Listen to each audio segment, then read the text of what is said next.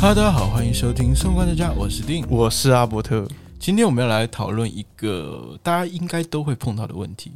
嗯虽然我们也不是特别经验丰富的职场代表，但身为生活观察家，我们收集了周边朋友们的经验，对一群损友。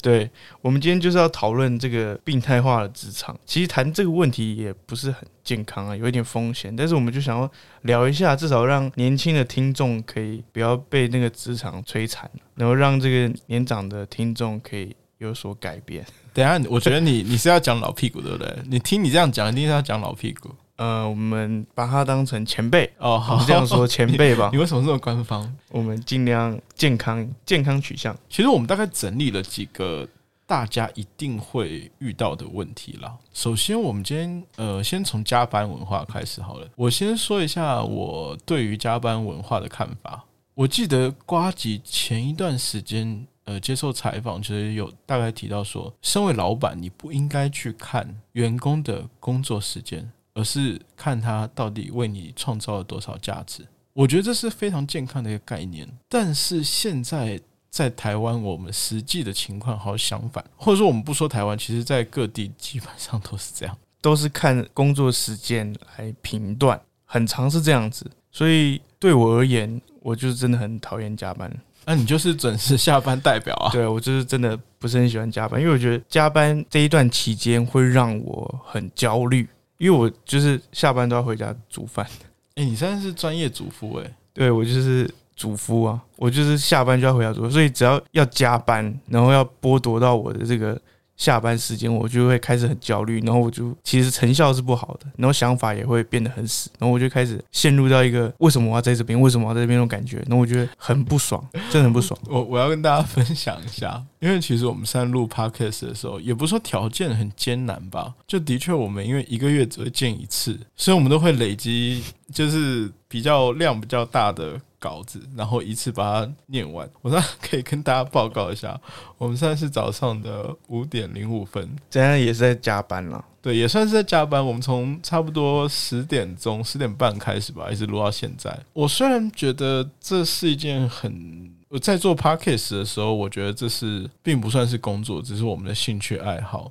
休闲娱乐。对，但的确现在真的是，你知道，加班我都已经加出经验来了。你说 Pocket 这个这个项目吗？对啊，哎、我不知道大家 会不会有发现，就是我们有几篇的确是我们在自己超困的时候，就开始康康的，对我希望大家不要发现了。应该还没有人发现。哎、不一定哦，你那些有有些小细节大家都发现了，诶我觉得有可能会大哎、家我突然觉得我有借口，我之前那个秀啊什么的，搞不好都是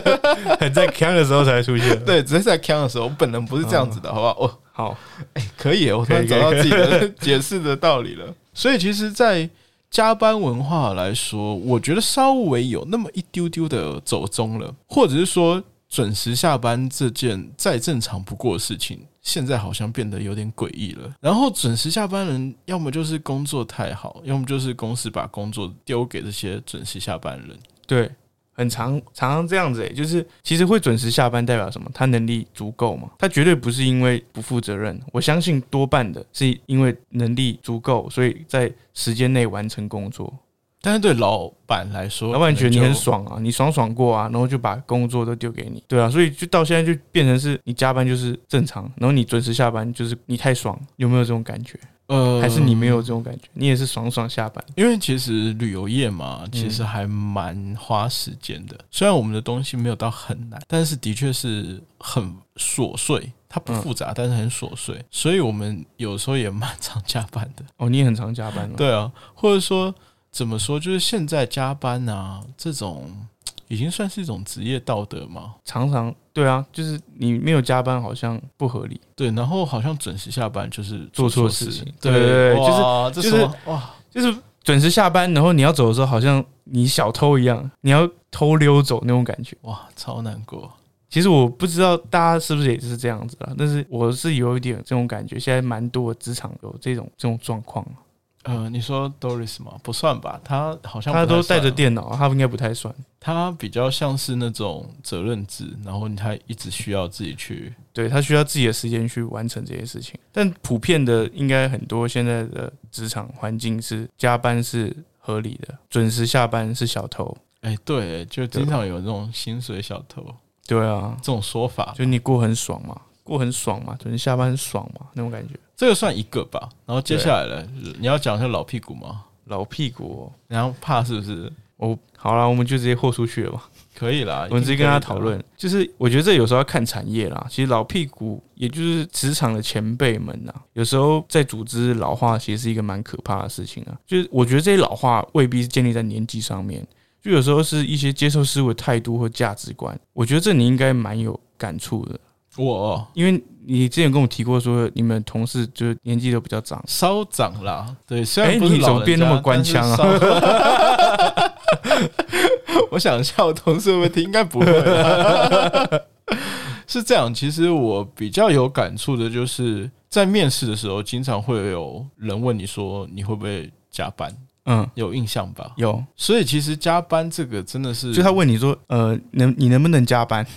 对啊，就是一客些气问你，职场的前辈，他就会问你说啊，我如果我们经常需要加班，你可以吗？嗯，这种感觉。虽然也没有说不好，但是或者是说我们不太理解上一代人他们是也是这样的状况嘛？他们加班已经觉得是习以为常了，也有可能啊。嗯，但是我们说这个是老屁股文化嘛，算吧，就是他们自己是怎么做的，所以他也会想要要求我们，嗯跟我们就是跟我平常一样，我也就是喜欢要求别人这种感觉。哎、可以哦，你这个这自嘲、不是，我算是怎样？这这个梗就是每一集都可以拿出来用，哎，对太好用了吧？ 我觉得是这样子啦，就是我感觉到很多人他们前辈啦，他在问你这样子加班的时候，他没有考虑到的是你们做事方式一不一样。所以你如果用比较快的做事方式做完，他就可能觉得你很爽。哦，对，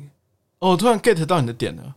就是因为现在其实有很多方式可以加速你的效率，或者是说把时间安排的会比较恰当一点。嗯，但是可能一些长辈、前辈吧，他们会他们就是他们的 SOP。对他们有自己的 SOP，我也不能说这是对还是错，因为搞不好他们有自己的坚持，对吧？对，但是的确是有一些方法，也不是偷懒，它就是有一些方法，它是可以加速这个优化过程这些流优程化的。那你说真的，有些前辈他们可能真的没有办法接受的话，的确对我们这些新人来说会是一个蛮大的苦恼。就是会有一个很难沟通的鸿沟啦，就是我到底要我要教他吗？我要教他怎么做吗？而且你又没有，你不一定有这个资格教他吧？对对对对对，然后其实现在很多企业的精神标语啊，或者企业文化都有什么创新的口号，就会说创新是他们精神标语里面的一环。你有我发这个现感觉？很我多发现真的是越讲这种口号越创新的，一般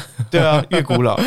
其实我觉得年纪真的不是问题，僵化或老化的企业文化组织才是真的是一个很严重的问题，这个真的是可能要有一些新的思维，肯定要有一新个的重大的转折点啊。其实我们之前在讨论那个继子教育的时候，也跟或者是我们跟 Doris 其实也讨论过这些吧，嗯，就是可能学校的东西，因为新兴行业它可能要进入学校书本化，变成一个教育体系，还会比较困难。对，这也算是一个大家在工作的时候碰到一些文化上的落差，嗯这一定是有的。对，所以我觉得，哎，的确难啦。没有这么容易。就我现在觉得，有时候就业或者说很多事情都是这个样子，就是它复杂的永远都不是事情本身。彼此之间都会觉得，呃，什么谁过得比较爽啊，有的没的。然后就现在员工其实真的蛮辛苦的，因为像我们员工，我们可能要取悦客户，然后我们还要取悦主管，我们要在乎主管他怎么看我们，嗯，就他还要会做人。可能之后我会邀请一个朋友来讨论这件事情、啊，因为我这个朋友还蛮酷，他叫麦克。然后他之前给我看他年度考核表，然后他主管给他一个评语就是做人 圆融一点。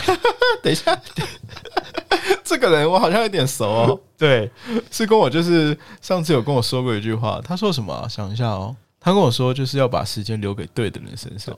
其实这句话会不会跟加班文化有点类似？哎、可以问一下。他、哎到时候我们可以问一下他。对对对这集发出去的时候，记得 take 一下他。哦 take 他一下。他这句话的背后的隐含的概念就是，这个主管觉得他做人怎么样，那会不会就是人的问题？就是他觉得菜鸡应该要给他怎么样的态度？但是我觉得问题一般来说都是没有那么多，真的是没有那么严重而。且如果你真的到很严重，尤其在公司内部你发生很严重的问题，通常这个状况就是没有人可以处理。对，除了上司那种，就真的是要进行改革之外，一般那种下面我们这种没小办法员工改变这根种本就没有办文法化改变这种对啊风貌，你知道吗？对啊，然后还有一点，接下来是我们第三点嘛，对，第就三点是说我们之前提过很多次，就是尊重专业这个的重要性。对，没错，所以你知道，接下来我们要提的这个啊，就是要谈，我认为是职场上最可怕的一件事情，就是也不是说上司，也不是说主管，可能是客户。然后那时候 Doris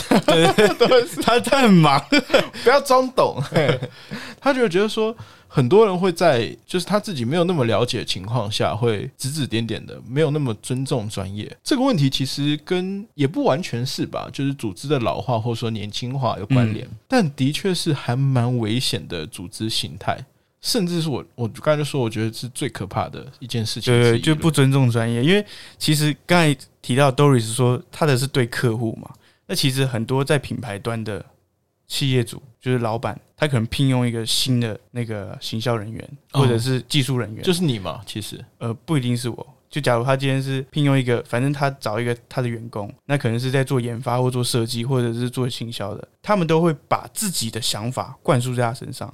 他觉得现在我们应该要怎么做设计，我们应该要怎么做行销，我们应该怎么推广市场。他用他的想法去跟他们说，但是他并不了解现在市场的工具或者市场需求精准度，或者我们目标族群的需求在哪里。那他会用他的想法去灌输他的这个员工，所以他这员工变得是，他就只是一个工具人。这是在你就是你身为行销人的立场上说的话嘛。我其实有一些朋友也有碰到这个问题，就是他可能是在一个品牌端，假如他在这个麦克风公司好了，然后他是做行销人员，他的主管就会说：“哎、你这张照片应该要怎么拍？应该要怎么设计这这个文案？这个图应该要怎么做？”嗯，但是这个未必是我们目标族群要喜欢的样貌、喜欢的文字。哦，我大概懂你意思，反正然后你就要花沟通的成本去跟他，然后你花了很多沟通成本之后，还是沟通不良，然后你用他的方式做，然后最后成效是你的，然后慢慢就有点放弃了。说真的，对，然后你就变成你就是变上司，你就是哦，你要怎么我就做给你，然后你就开始对你自己喜欢的事情，就是磨耗掉那些热情。对啊，对啊，会对自己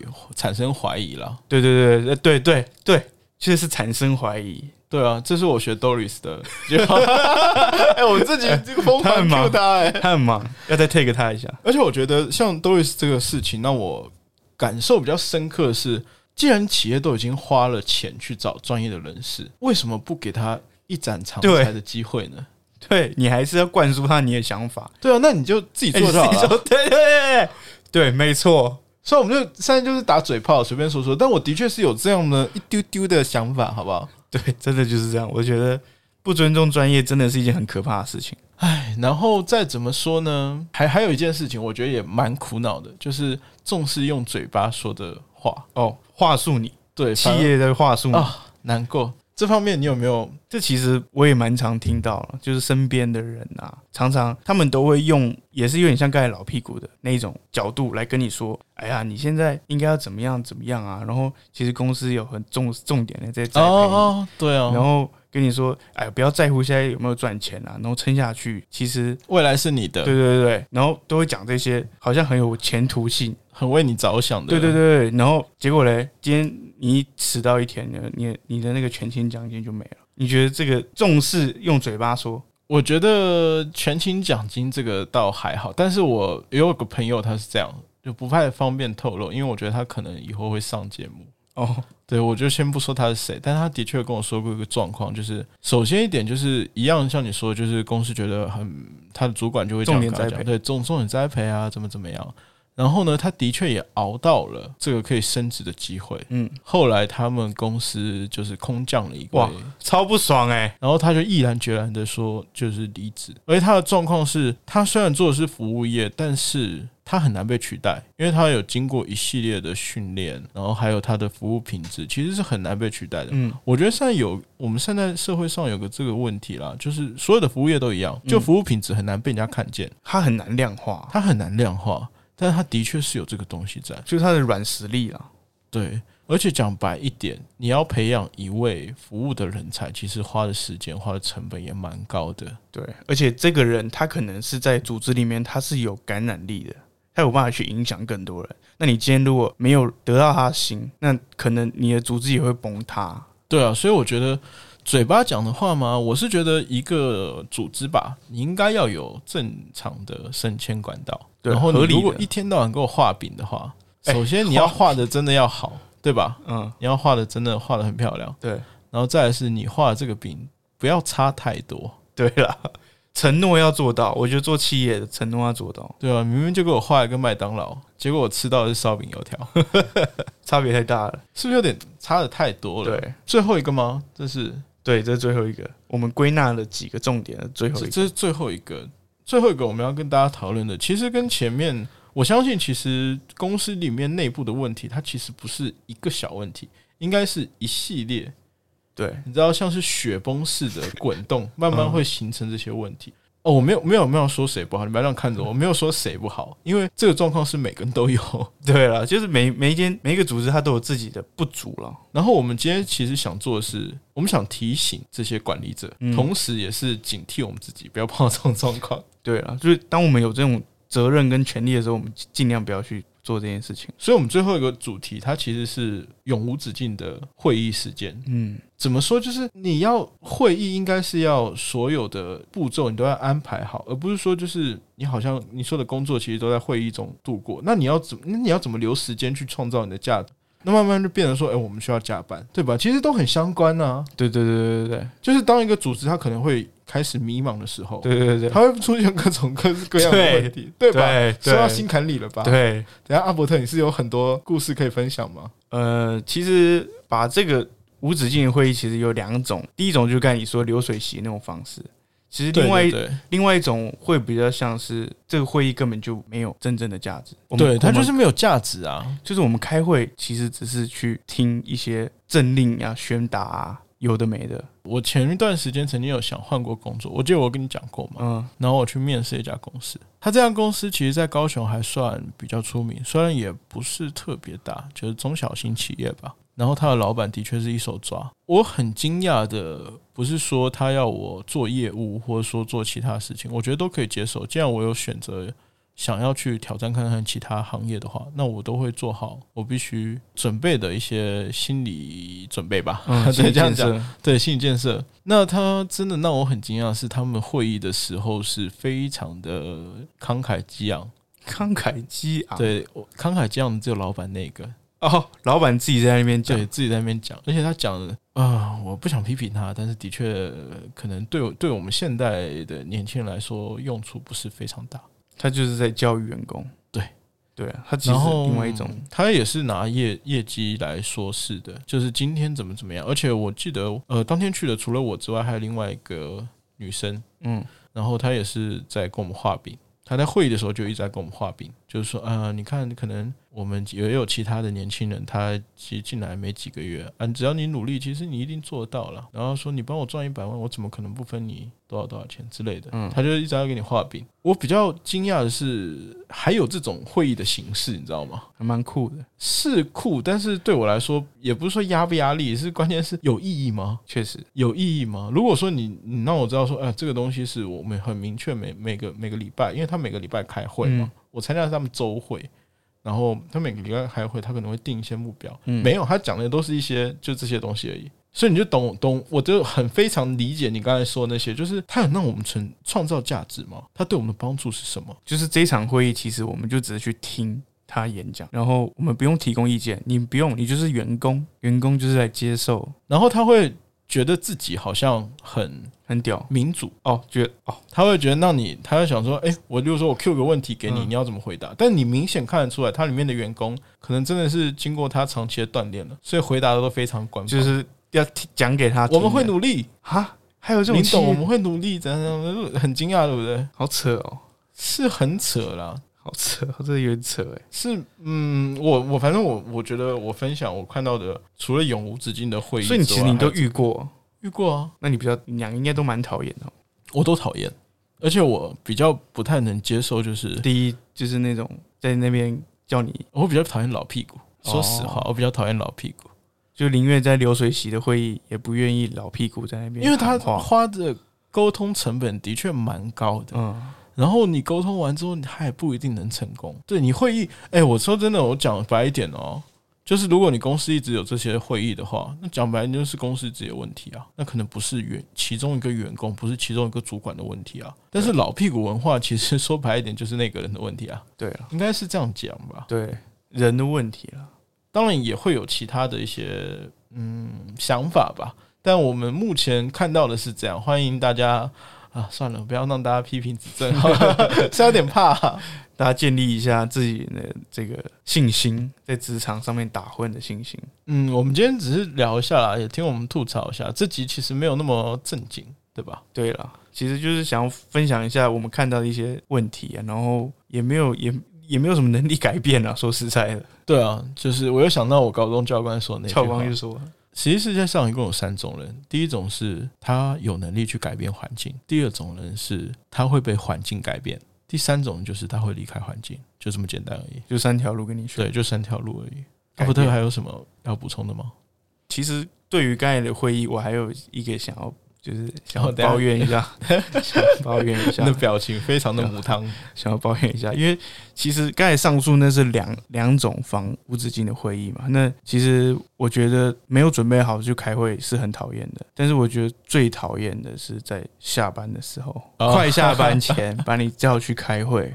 真的是很火，真的是非常火。就像前面我刚才提到，要叫我加班的时候，我也会非常暴躁。然后你在要加班的快要加班前，你跟我说你要要去开会，然后开这个是无止境的会，就是那种没有营养流水席会议，真的非常火大。就是真的浪会费时间。我真的脸会很臭，然后我就在那边这样看，然后有时候这个这个会议完全就没有没有解答，然后你也不知道在干嘛，然后就这样子就结束了，然后你就不知道自己在干嘛，然后你就晚下班了。所以麦克也是会不会也是同样的问题？他的上司、他的主管跟他说：“我觉得你不够圆润，是不是因为我们他改天想要找他 来分享好了，因为我觉得他他故事他是不是是不是因为他想要把时间留给对的人？应该是没错，他一定是这样想的。我们改天请他来分享一下，请他来分享一下。他应该有很多就是职场故事，他也是干话王啊，对，他也是那种我一定他要也是讲很厉害我。想让他讲那个笑话。好，希望有一天可以找他来。好了，那我们这一集的病态化职场正头，其实真的也讲不完啦。对，所以希望这些不管是新鲜干的菜鸡，或者是可以改变环境的老鸟们，都可以为这个生病的职场做一点点改变。就像我们说的，可以先从自己做起。我没错是生活观察家的定，我是阿伯特，我们下次再见喽，拜拜拜拜